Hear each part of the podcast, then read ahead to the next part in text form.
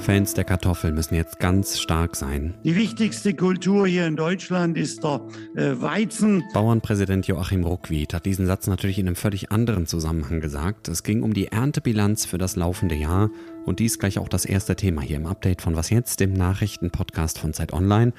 Und wir reden über die Gasspeicher in Deutschland. Die sind jetzt zu 80 Prozent gefüllt.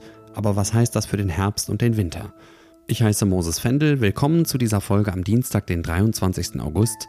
Der Redaktionsschluss für diesen Podcast ist um 16 Uhr.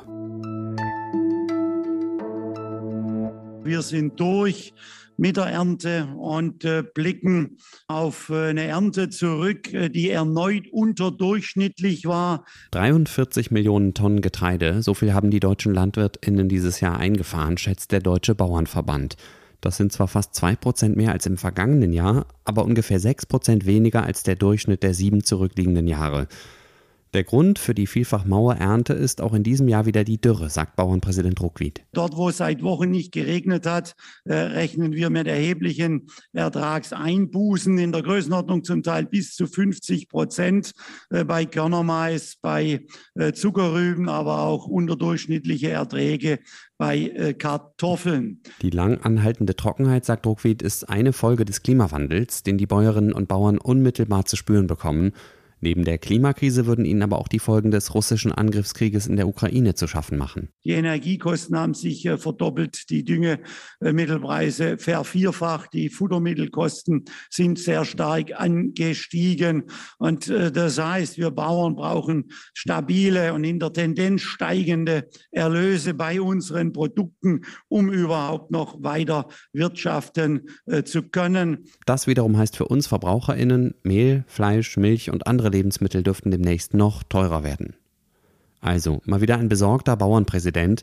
Ich finde ja, man hört ihm die sorgenzerfurchte Stirn auch durch seine Stimme schon an. Er hat dann auch gleich noch eine politische Forderung mitgeliefert, und zwar an die EU-Kommission in Brüssel. Die plant ja den Einsatz von Pflanzenschutzmitteln deutlich einzuschränken Ruckwied kritisiert diese Pläne als zu pauschal und fordert sie anzupassen. Die Ziele sind die äh, richtigen, da gehen wir voll mit. Wir wollen Biodiversität erhöhen, wir wollen den Pflanzenschutzmitteleinsatz reduzieren, aber das, was die EU jetzt äh, vorschlägt, äh, das hätte in der Folge ähm, die Ernährungskrise in Europa. Wir Bauern in Europa, in Deutschland, wären nicht mehr in der Lage, unsere Bevölkerung mit heimischen Lebensmitteln zu versorgen. Die Gasspeicher in Deutschland sind inzwischen zu mehr als vier Fünfteln gefüllt. 80,14 Prozent waren es am Sonntagmorgen, um genau zu sein. Die Betreiberfirmen melden ihre Füllstände aber immer ein bisschen verzögert. Auf die paar Tage kommt es aber auch nicht an, denke ich. Schließlich haben wir einen Herbst und einen Winter vor uns. Und was die Marke von 80 Prozent vor diesem Hintergrund bedeutet, das bespreche ich jetzt mit Christian End aus unserem Datenressort. Hallo Christian. Hi Moses. 80 Prozent, das klingt erstmal nach einer guten Nachricht. Aber stimmt dieser Eindruck? Ja, ich würde schon sagen. Also zwar standen wir in manchen Jahren auch schon mal noch besser da. 2020 waren es zum Beispiel über 90 Prozent um diese Jahreszeit.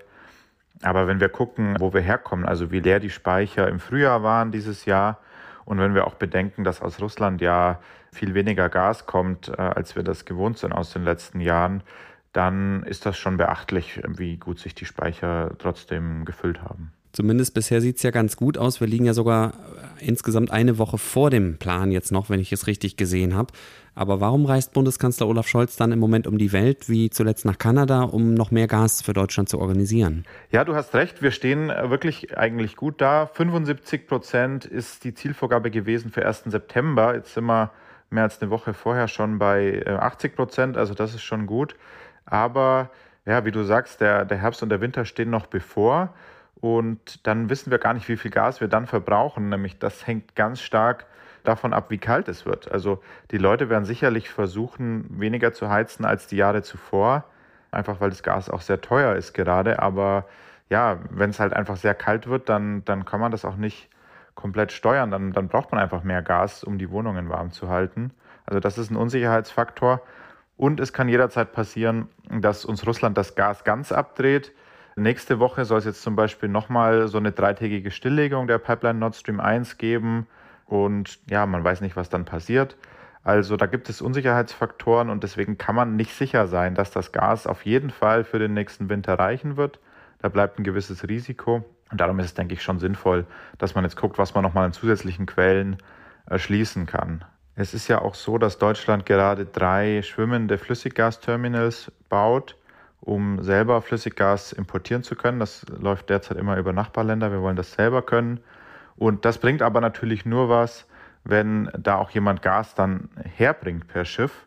Und das ist eben genau das, was die Bundesregierung gerade mit diversen Reisen eben jetzt gerade nach Kanada versucht zu organisieren.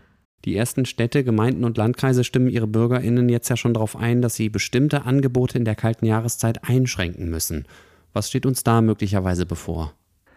Ja, also vielleicht wird man die Öffnungszeiten mancher Behörden ein bisschen einschränken, damit man da weniger heizen muss. Ich denke, das ist verschmerzbar.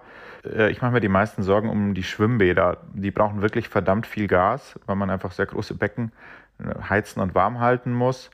Und Schwimmbäder sind ohnehin schon ein, ein Draufzahlgeschäft meistens. Und jetzt ist das Gas gerade noch wahnsinnig teuer, sodass nicht klar ist, ob sich die Kommunen das den ganzen Winter dann leisten können.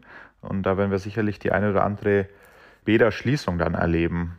Und das finde ich halt bitter, weil ja jetzt schon in den Corona-Jahren auch ganz viel Schwimmunterricht ausgefallen ist und so weiter.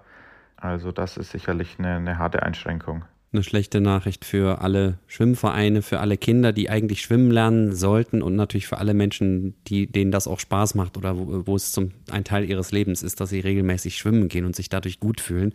Lass uns mal noch auf eine andere Sache gucken. Gas speichern ist ja das eine, aber wie klappt es denn auf der anderen Seite beim Gas sparen? Welche Fortschritte macht die deutsche Industrie da bisher? Das sieht gut aus. Also der Verbrauch der Industrie liegt gerade um mehr als 20 Prozent unter dem üblichen Niveau aus den Vorjahren das ist schon ganz ordentlich, was da eingespart wird. Und das hängt auch wiederum vor allem mit den hohen Preisen zusammen, dass es einfach für die Unternehmen gerade teuer ist. Darum versuchen sie halt da zurückzufahren, wo es geht, um sich auch Geld zu sparen. Danke dir, Christian. Ja, sehr gerne, Moses. Tausende Tonnen toter Fische, das ist die bisherige Bilanz der Umweltkatastrophe in der Oder. Die genaue Ursache für das Fischsterben ist immer noch nicht abschließend geklärt. Wahrscheinlich haben mehrere verschiedene Faktoren zusammengewirkt. Als sicher gilt, dass sich eine Algenart massenhaft vermehrt hat, ausgelöst durch einen hohen Salzgehalt im Wasser. Vermutlich hat jemand Schadstoffe in den Fluss geleitet, aber wer? Das ist unklar. Die polnische Wasserbehörde hat jetzt fast 300 ungenehmigte Abwasserabflüsse entdeckt. Jetzt werde geklärt, von wo aus diese Leitungen zur Oder gelegt wurden und wem sie gehören, sagt der vorgesehene Chef der Behörde. In bisher 57 Fällen sei die Polizei informiert worden. Was noch? Wissen Sie noch, wann Sie das letzte Mal vor Freude geweint haben? Manche Menschen können das ja, ich gehöre leider bisher nicht dazu. Aber auch Hunde können Freudentränen vergießen, haben Forschende in Japan rausgefunden. In einer Studie haben sie untersucht, was bei Hunden passiert, wenn die ihr Herrchen oder Frauchen nach einer Trennung von fünf bis sieben Stunden wiedersehen. Und siehe da, die Hundeaugen bildeten deutlich mehr Tränenflüssigkeit als im Alltag. Verantwortlich dafür ist ein ganz bestimmtes Hormon, also ein biochemischer Botenstoff, der im Körper wirkt, sagen die AutorInnen der Studie. Das Hormon heißt Oxytocin. Es ist auch bei uns Menschen wohl bekannt als Kuschel- oder Liebeshormon. Es spielt unter anderem eine Rolle beim Sex, für den Geburtsvorgang und es ist wichtig, damit eine Bindung zwischen Eltern und Kind entsteht. Den Link zu der japanischen Hundestudie finden Sie in den Show Notes. Und das war das Update von Was jetzt an diesem Dienstagnachmittag. Morgen früh ist Konstanze Keins wieder dran. Bei ihr geht es unter anderem um den russischen Krieg in der Ukraine, dessen Beginn morgen genau ein halbes Jahr her ist. Wenn Sie was fragen, loben oder kritisieren wollen, können Sie mir gerne eine Mail schreiben an wasjetzt.zeit.de. Ich heiße Moses Fendel und wünsche Ihnen jetzt einen schönen Feierabend. Machen Sie es gut und bis bald.